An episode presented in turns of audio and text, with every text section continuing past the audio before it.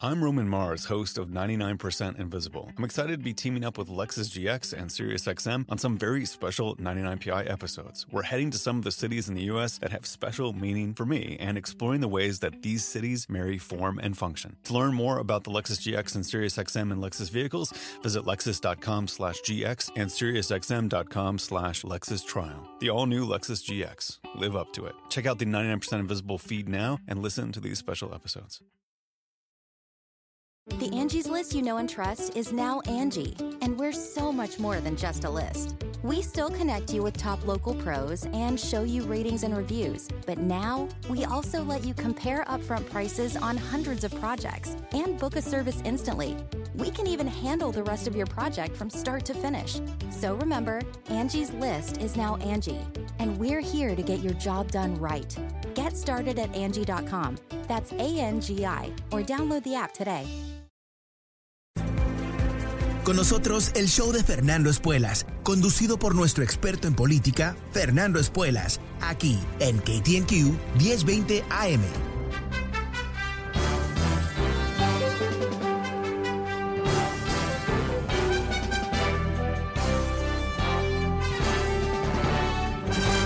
Hola, ¿cómo estás? Soy Fernando Espuelas desde Washington. Muy buenas tardes. Gracias por acompañarme. Bueno, a veces la justicia tarda, pero llega. Y aunque no llegó totalmente, quizás podemos ver que se está aproximando. ¿A, qué me refiero? Hoy dos uh, ítems muy interesantes, uh, dos noticias que quiero compartir contigo. Uh, un día que me imagino que en Mar a Lago están un poco de luto porque, eh, bueno, eh, como te digo, la justicia quizás está llegando. Bueno, eh, desayunamos esta mañana con la noticia de que en Nueva York, uh, la Procuradora General de Nueva York, Attorney General, eh, va a eh, requerir uh, el testimonio de Donald Trump personalmente en enero para hablar sobre presuntos fraudes en su empresa. Esto es, por supuesto, una noticia muy importante, muy trascendente. Como te vengo contando, eh, el proceso de buscar uh, la justicia alrededor de Trump y sus uh, décadas de crímenes, eh, bueno, a veces parece que nunca va a llegar. Y a veces parece que este tipo, que es hábil como un, una sardina, ¿no? Para escaparse, eh, bueno, eh, quizás este es el momento donde él va a tener que enfrentarse con uh, su historia, con su realidad, con quién es como hombre. Y sin duda él va a resistir dar testimonio, pero en estos casos eh, realmente él es otro ciudadano más, aunque él uh, diga que es presidente todavía, eso está ocurriendo principalmente en su cabeza, en la cabeza de la gente que lo sigue. Pero eh, relativo a la ley, creo que va a tener que dar testimonio. Y una de las cosas que sabemos de Donald Trump es que no sabe decir la verdad. Uh, que no, no sabe prepararse, que en realidad está apretado cuando eh, se, eh, alguien lo enfrenta. Y sin, dudo, sin duda, uh, el cuestionamiento de Donald Trump no va a ser uh, muy suave o muy educado, muy polite, sino que eh, va a ser muy real.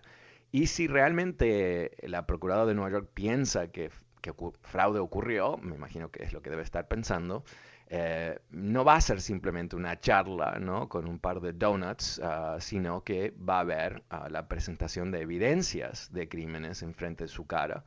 Y eso, eh, más allá de lo, la sustancia de lo que él diga, lo que responda, si él miente bajo juramento, creo que ya está en una situación donde esas mentiras le van a costar a bastante. Y, y lo interesante va a ser que eh, no sabemos esto, pero esto es lo que yo asumo que um, va a ser grabada esta, esta declaración y eh, me imagino que en algún momento vamos a tener el placer de verle la carita anaranjada eh, mintiendo, ¿no? Uh, vamos a ver, vamos a ver, uh, pero, pero ciertamente no es una buena señal para Donald Trump. Pero quizás aún más preocupante para él, aunque es difícil distinguir cuál sería la mayor preocupación, hoy la, la Corte de Apelación aquí en Washington, D.C. ha determinado que los papeles oficiales de Donald Trump que están conectados con el ataque del 6 de, enero, eh, eh, estamos hablando de records de, de uh, llamadas telefónicas, emails, textos, todo el resto, eh, no pueden ser excluidos, no pueden ser ah, protegidos del Congreso, de la investigación del Congreso y tienen que ser entregados al Congreso. Y esto es algo que eh, quizás ah, pensamos que iba a ocurrir. La, la, primer juez federal que evaluó eh, el intento de Trump de bloquear la presentación de estos materiales, dijo, solamente famosamente, me encantó lo que dijo, eh, no tenemos reyes en Estados Unidos, tenemos presidentes y los presidentes eh, tienen que operar bajo ley. Y está claro aquí que ah, el presidente Trump no tiene eh, la capacidad institucional, constitucional de bloquear lo que es ah, eh, el encuentro, el, acomodo, la negociación entre la presidencia y el Congreso para entregar estos papeles que tienen como propósito descubrir qué es lo que pasó y permitirle al Congreso protegerse de lo que puede ser otro ataque en el futuro. Eh, la opinión escrita por la Corte de Apelación, lo que se llama en inglés Circuit Court, es yo no soy abogado, pero eh, leyendo el análisis de la opinión, está destinada a darle una, una decisión fácil a la Corte Suprema de Estados Unidos. Porque lo que ha dicho Trump es que eh, más allá de lo que dicte esta Corte, que hoy dictó en contra de él, eh, va a llevar el caso a la Corte Suprema de Estados Unidos. Ah, ahora, la Corte Suprema de Estados Unidos tranquilamente puede decir, sí, Trump tiene razón, pero sería bastante raro que lo hagan ah, porque eh, las opiniones tanto de la, juez federal inicial como la Corte de Apelaciones parece ser muy bien escritas, ¿no? El razonamiento legal parece ser muy sólido. Y está la cuestión de la Corte Suprema eh, eh, totalmente metida hasta las orejas en ah, conflictos políticos, ¿no?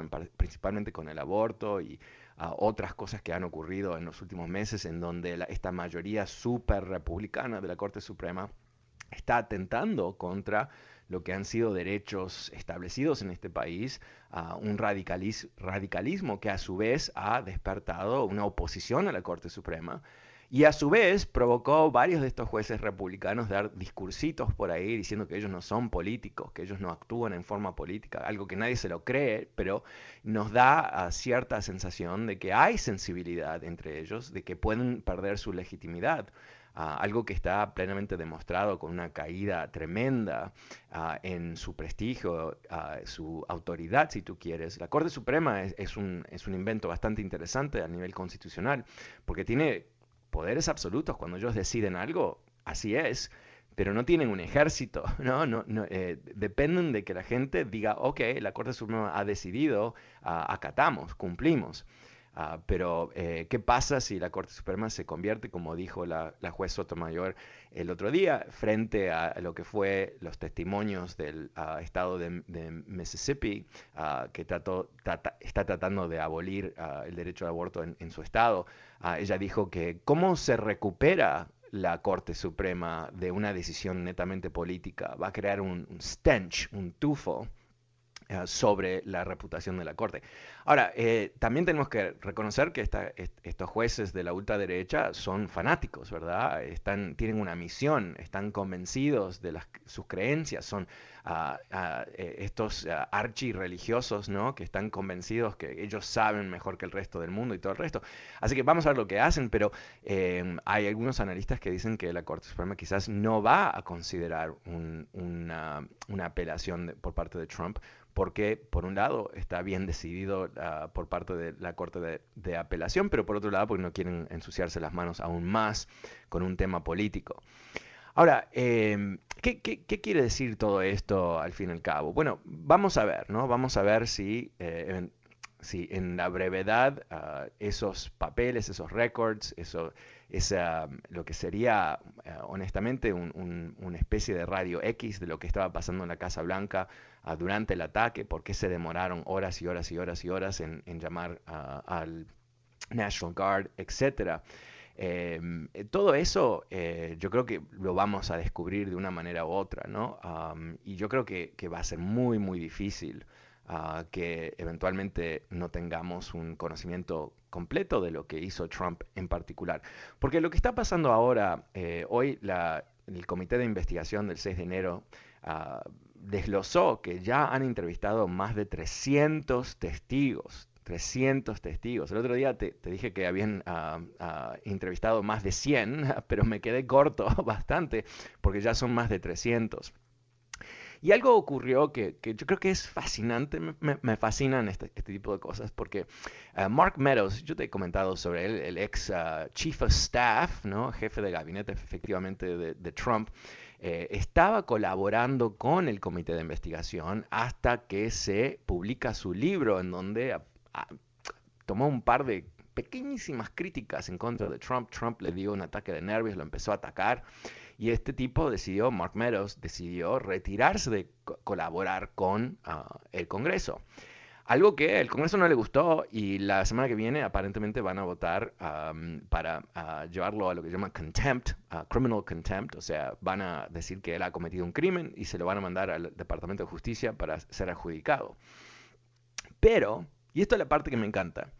Antes de que Mark Meadows decida que, él no va a participar en un proceso de investigación, eh, él ya había enviado aparentemente una cantidad de emails y textos y otros records al Congreso.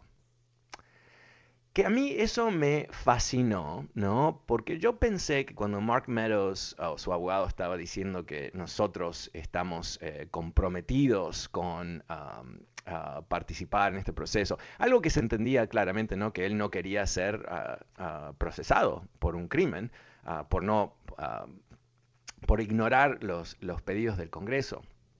Yo me imaginé que era todo un juego, ¿no? Que él hacía el ruidito, que iba a ayudar, que iba a participar, que iba a dar testimonio, pero en última instancia no lo iba a hacer.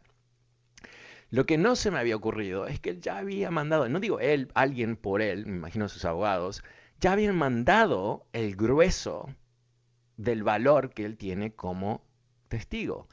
Porque una cosa es que el testigo te diga yo hice esto y lo otro, que siempre va a estar ¿qué? filtrado por su necesidad de no terminar en la cárcel, versus lo que es el récord objetivo, ¿no? Si tú mandas un email, es para siempre, ¿no? Casi siempre es para siempre. Si tú mandas un texto, ¿sabes qué? tu empresa telefónica, no importa quién es, tiene el récord del texto, aunque tú lo borres en tu ah, teléfono.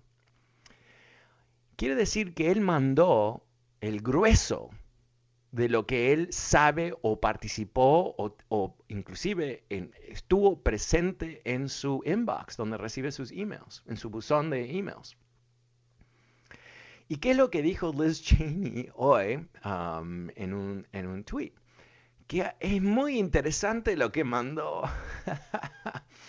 en particular, aparentemente hay un documento, eh, obviamente no lo, no, lo, hemos visto, así que estamos especulando, pero aparentemente es una presentación de PowerPoint, ¿no? PowerPoint es, ese software que, todo el mundo usa para escribir presentaciones ah, en, el, en, el, gobierno, en los negocios y todo el resto con que aparentemente se llama algo como eh, opciones para el 6 de enero. y aparentemente es una hoja de ruta, un plan para derrocar las elecciones o derrocar la certificación de las elecciones. No sabemos lo que dice. pero, esta gente, yo creo, Mark Meadows, nadie va a confundir a Mark Meadows por alguien brillante. No digo que es un idiota, pero nadie lo va, nadie, nadie se va a confundir que él es una eminencia mental, un mensa, un cerebrón, ah, un Einstein. Ah, ¿no? Nadie va a pensar que eso ha ocurrido.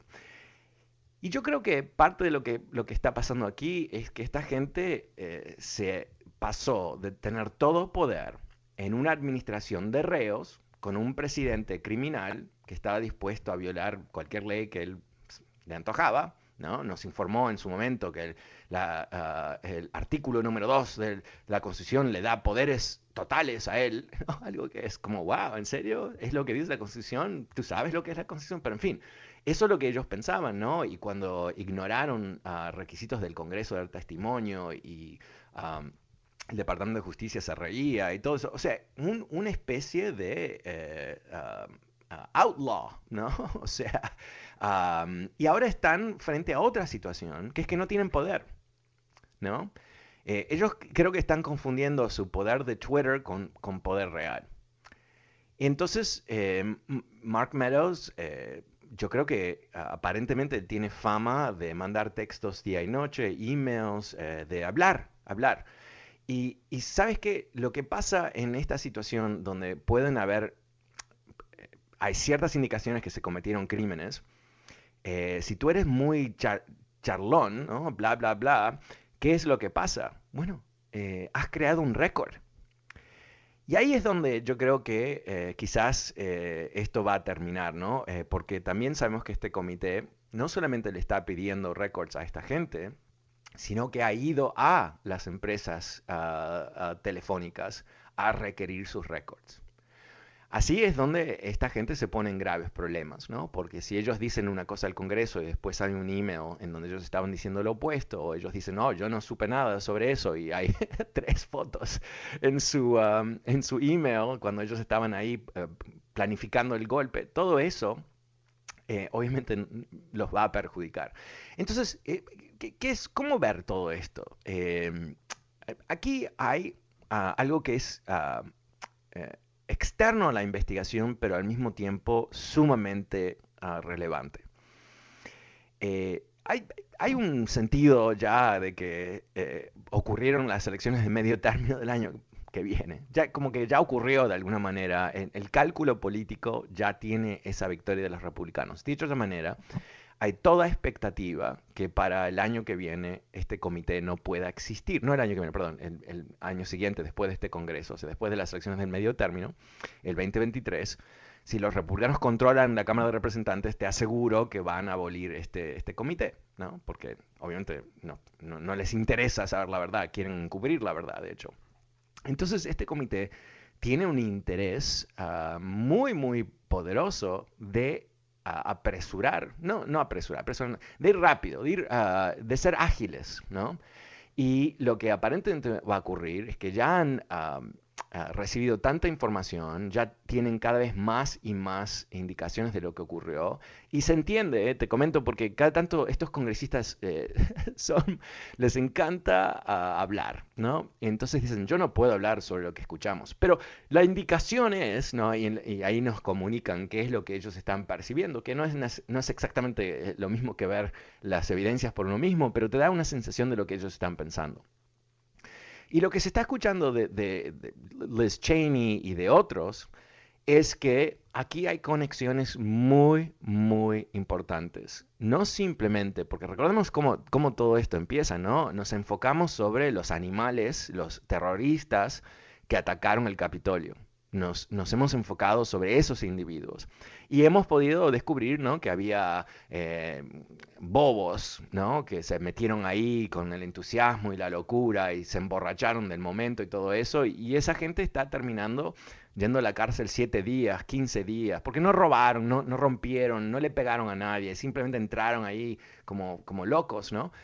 Pero también hay un segundo nivel como el uh, QAnon Shaman. ¿Recuerdas ese tipo? Ese era el que estaba vestido con cuernos y tenía piel de oso y tenía pintura en su cara y se sentó en el escritorio del vicepresidente le escribió una nota. Bueno, él, 41 eh, meses a la cárcel. Chao. Pero él no mató a nadie, no, se, no le pegó a nadie, pero él ha recibido 41 meses. ¿Cuánto van a recibir? Primero los que sí fueron violentos directamente bueno, creo que eh, mucho, ¿no? Van a terminar en la cárcel por mucho tiempo. Pero lo más interesante es qué va a pasar cuando podamos ver estas, estas conexiones entre Trump y el grupo que estaba organizando los eventos desde un suite de lujo en un hotel cerca de la Casa Blanca, tomando champán y canapés, literalmente, mientras ah, hubo un intento de robar las elecciones. Esa gente eh, que dice haber sido simplemente estar, estábamos ahí para, porque éramos manifestantes, o sea, eh, cualquier invento que ellos hacen, ¿no? ¿Qué es lo que va a pasar cuando se descubran los emails y los textos que te vengo comentando? Cuando se vea cuántas veces llamó Donald Trump a este o el otro, ¿no? Ahí es donde va, las cosas se van a poner interesantes. Así que yo creo que hoy escuché un periodista que cubre esta historia, se llama McFadden, aquí en Washington, muy, muy bueno el tipo y desde lo más importante que hay que entender de esto es que es el comienzo, no es el fin. Así que para muchos de nosotros que estábamos esperando justicia, ¿sabes qué? Le vimos la carita. Está lejos, pero ahí viene. Bueno, ¿cómo lo ves tú? El número es 844-410-1020. Soy Fernando Espuelas y vuelvo enseguida con tus llamadas. Mucho más adelante, no te vayas.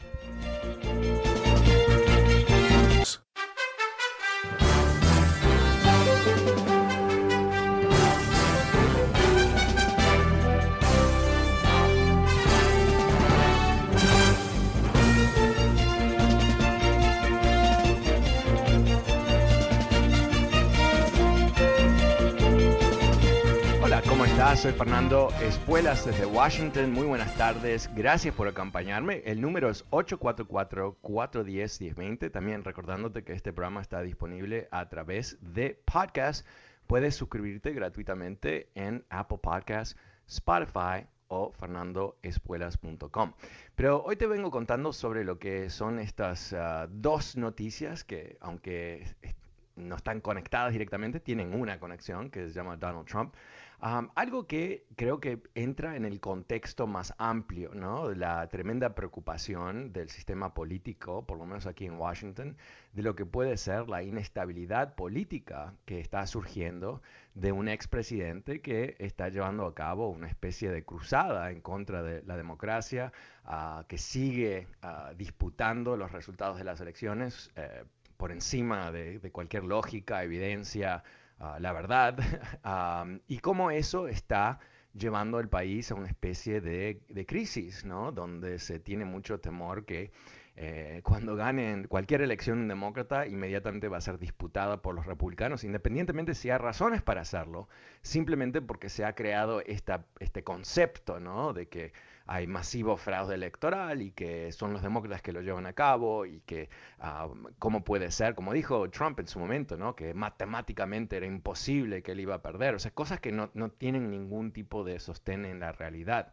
Ah, bueno, ¿cómo lo ves tú? El número es 844-410-1020, 844-410-1020 si quieres participar de esta conversación. Ah, también te quiero comentar que es algo ah, realmente muy interesante lo que también surge hoy como parte de estas conversaciones, que es que este mismo individuo, Mark Meadows, aparentemente no entregó todas las comunicaciones presidenciales como él debería haber hecho ah, con eh, a, los archivos nacionales de Estados Unidos.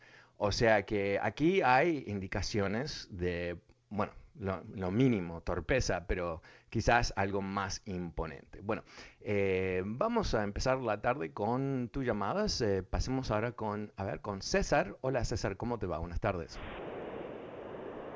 Buenas tardes, Fernando, ¿cómo has estado? felicitarlo por su programa y eh, yo le he dado seguimiento a toda esta situación desde hace más de un año de con eh, relacionado con Trump y es muy interesante eh, lo que ha surgido ahora y eso me satisface a mí.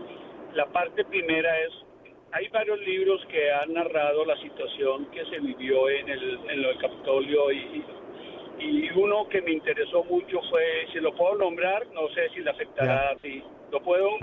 Ah, ah, bueno, adelante. Eh, si lo leyó, yo creo que usted lo debe haber leído. Peril, los libros de, de Bob Woodward y Robert Costa.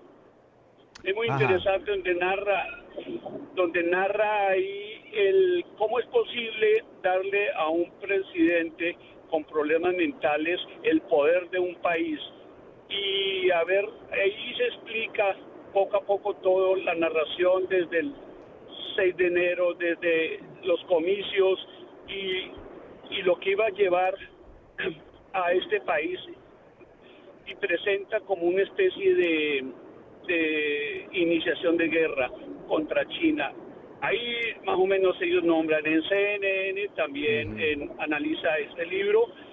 Y quiero que nos, nos, nos dé una narración de esto, de esta situación, porque esto está narrado ahí en el libro y no son fraudes. Y no es un, un gran autor de este libro y yo lo vengo siguiendo no solo eso, sino también del el libro anterior, con el, el, que hablaba de tratar de acabar con el Obamacare Trump y no podía, no sabía qué hacer. Eso es todo lo que quiero mencionar. Ah, bueno, eh, que César, gracias. Buenas tardes, Fernando. Gracias. Gracias. Buenas tardes a ti. Bueno, sí, eh, los, libros de Bob Woodward han sido famosos en, Washington, o en Estados Unidos, mejor dicho, por 40 años. Eh, él, fue coautor del libro definitivo que destapó a, a Nixon, ¿verdad? Pero eh, lo, que está surgiendo ahora, y, y, ese libro, el último libro eh, publicado por, por, Woodward y, Robert Costas, fue muy, muy importante porque básicamente creó una crónica de lo que había pasado antes de las elecciones, el intento de pre-robar las elecciones o preparar el país para un robo y después los esfuerzos de robar las elecciones.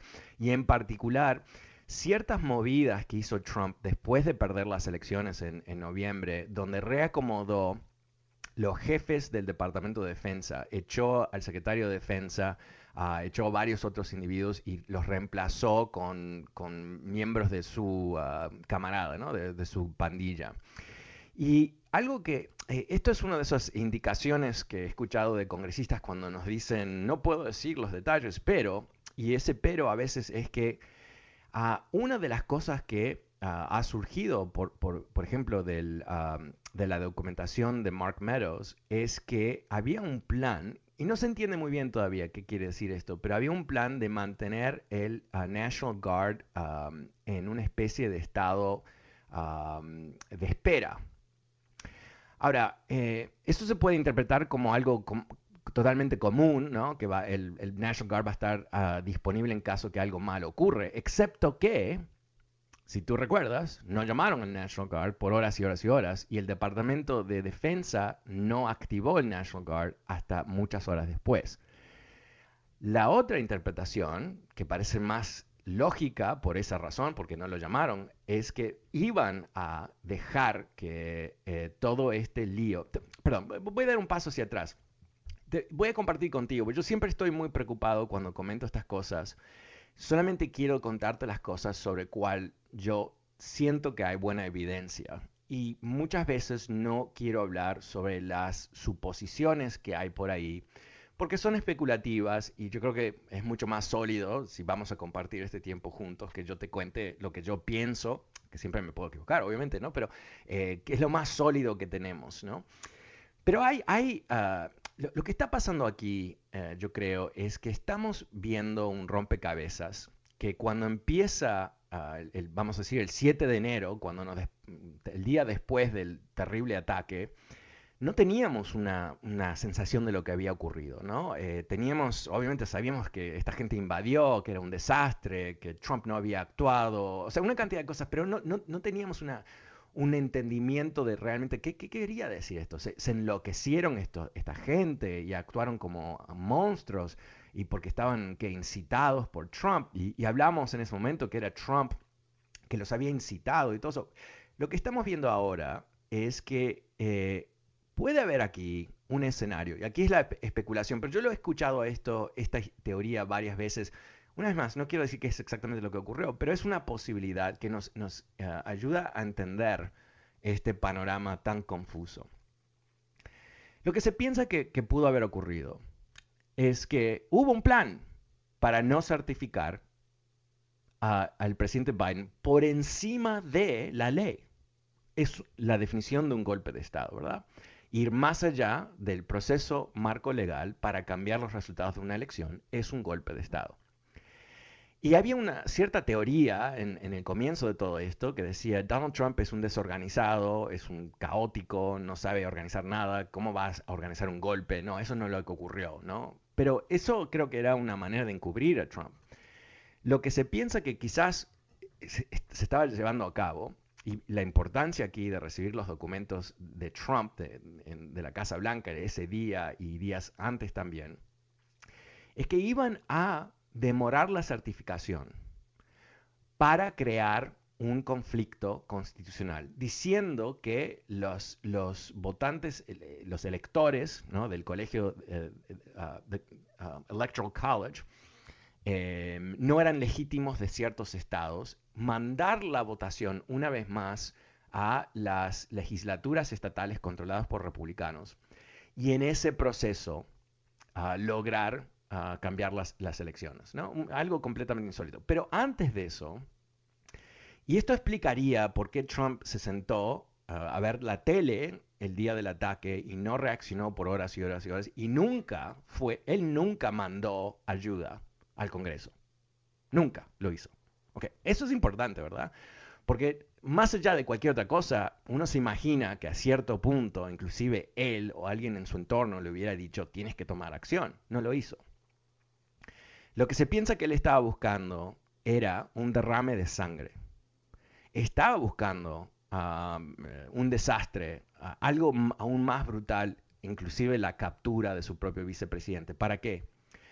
Para poder declarar ah, ley marcial, martial law.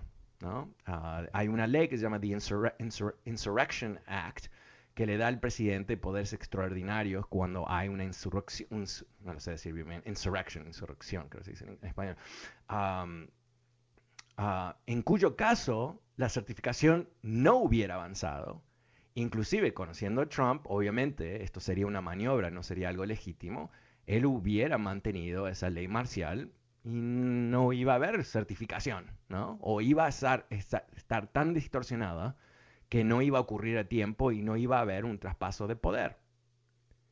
Eso es lo que se piensa que ocurrió. Ahora, de aquí a ahí a tener las pruebas que eso es lo que él estaba haciendo, bueno, eso es un viaje mucho más largo y sin duda eh, no van a hacer esa acusación públicamente hasta que tengan las evidencias, si existen.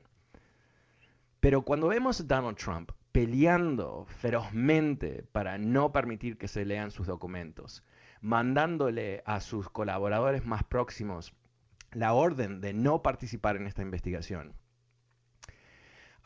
demandando que los republicanos en el Congreso prohíban la, prohíben, prohibieran perdón, la, investigación en, el primer, en primera instancia, nos dice mucho, ¿verdad? Él, este no es un hombre que está buscando limpiar su reputación, no está buscando ser comprobado inocente de todas estas cosas. E, este no es un héroe, ¿no? Que no lo entendemos. Algo más está ocurriendo aquí. Bueno, el número es 844-410-1020. Llámame, cuéntame qué estás pensando. Vuelvo enseguida. Soy Fernando Espuelas.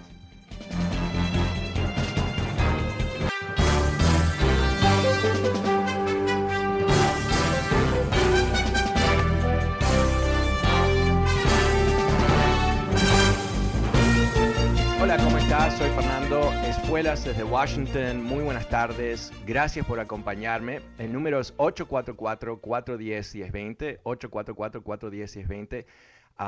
no, no, em, no sé si me puedes mandar la información, José, por, por, el, por el, mensaje, porque no tengo ese, esa información disponible. Si quieres que lo haga, lamentablemente no voy a poder buscarlo mientras estoy al aire. Ah, pero little back office talk here, don't worry about it. Um, eh, pero quiero, quiero cambiar un poco el tema, porque eh, hay algo que está ocurriendo en este país que es, es fascinante um, uh, y quizás eh, ni tenemos mucha conciencia. La economía de Estados Unidos está creciendo en forma bastante rápida, en particular lo que es el empleo. Y aunque hay todavía más o menos dos millones y medio de menos gente trabajando que antes de la pandemia, el nivel de desempleo ha bajado dramáticamente en, los últimos meses y en particular en los últimos dos o tres meses donde ha bajado la tasa de desempleo al, 4,2. Ah, era el 4,6 en octubre para darte una idea y obviamente mucho más alto el año, el año pasado. Ah, de hecho, uno de los uh, tremendos estadísticas es que el nivel de personas que buscan beneficios de desempleo en este país Ah, cayó a 184 mil personas la semana pasada. ¿Qué quiere decir eso? Bueno, es el número más bajo desde 1969. ¿Qué quiere decir? Ese número es básicamente representativo de cuánta gente ha vivido un layoff, ¿no? Pierde su trabajo por cualquier razón ah, y está buscando ah, beneficios de desempleo en vías de buscar otro nuevo empleo. Pero lo que se convierte es en una indicación de cuál es la demanda de trabajadores y también cuál es la perspectiva de los empleadores si piensan que ah, están bueno, con pocas posibilidades de reemplazar trabajadores, ¿verdad? Porque no hay muchos trabajadores disponibles. De hecho, para cada tres ah, trabajos que se solicitan, o sea, eh, puestos abiertos que están buscando personas, hay dos personas buscando trabajo.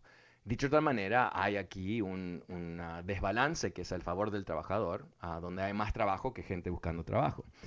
Ahora, eso es eh, un poco simplístico, ¿verdad? Porque al fin y al cabo lo que, parte de lo que está pasando es que hay ah, una gran brecha entre eh, los requerimientos de trabajadores y los talentos disponibles en, diferentes geografías. Y por encima de eso, algo que, eh, y este es el punto que quería hacer, más allá de que esto demuestra vigor económico, es algo positivo obviamente, también nos estamos enfrentando al cambio psicológico tan profundo que produce una pandemia.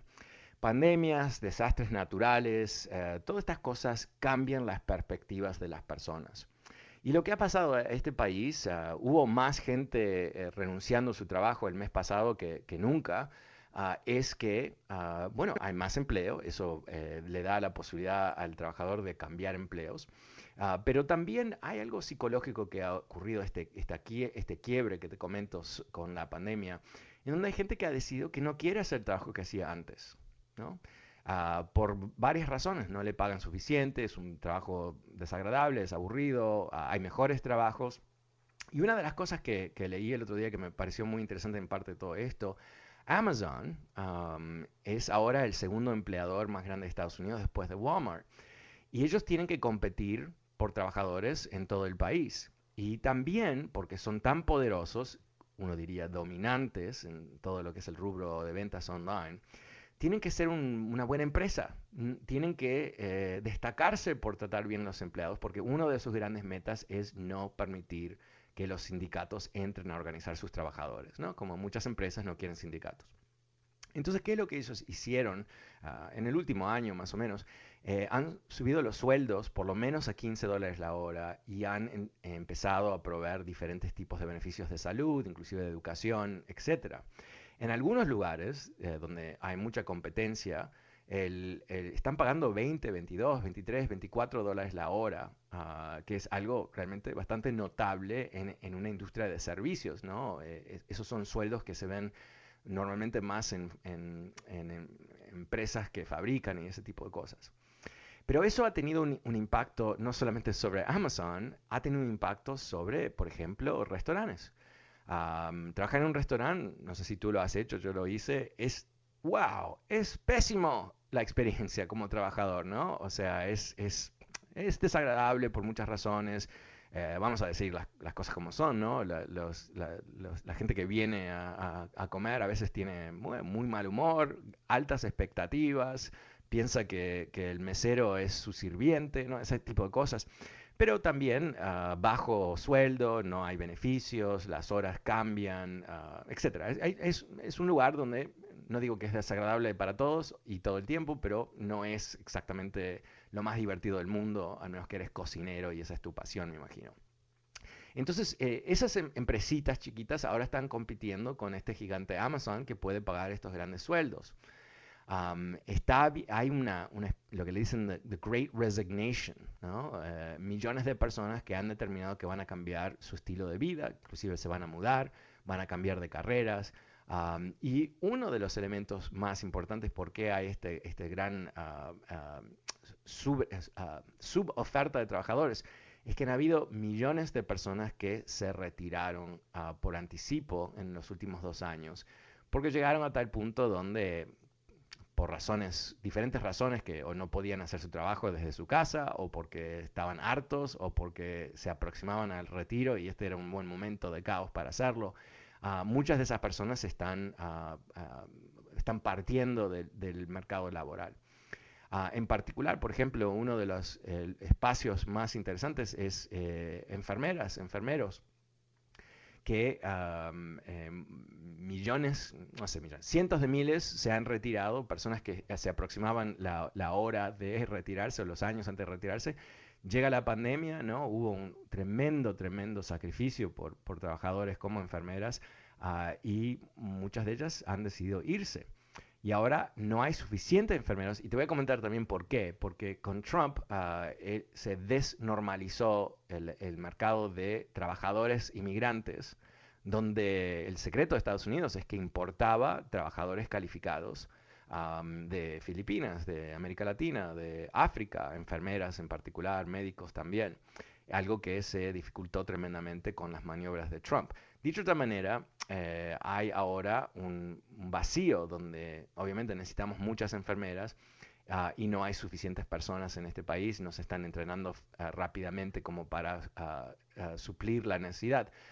y hay un fenómeno que es muy raro, pero empresas eh, son como agencias de trabajo para enfermeras que viajan y están contratan a estas enfermeras, enfermeros, eh, le pagan el triple, cuádruple lo que ganarían si se quedan en un hospital, viajan a donde sea, a usualmente un lugar rural o semi-rural donde no pueden atraer gente normalmente.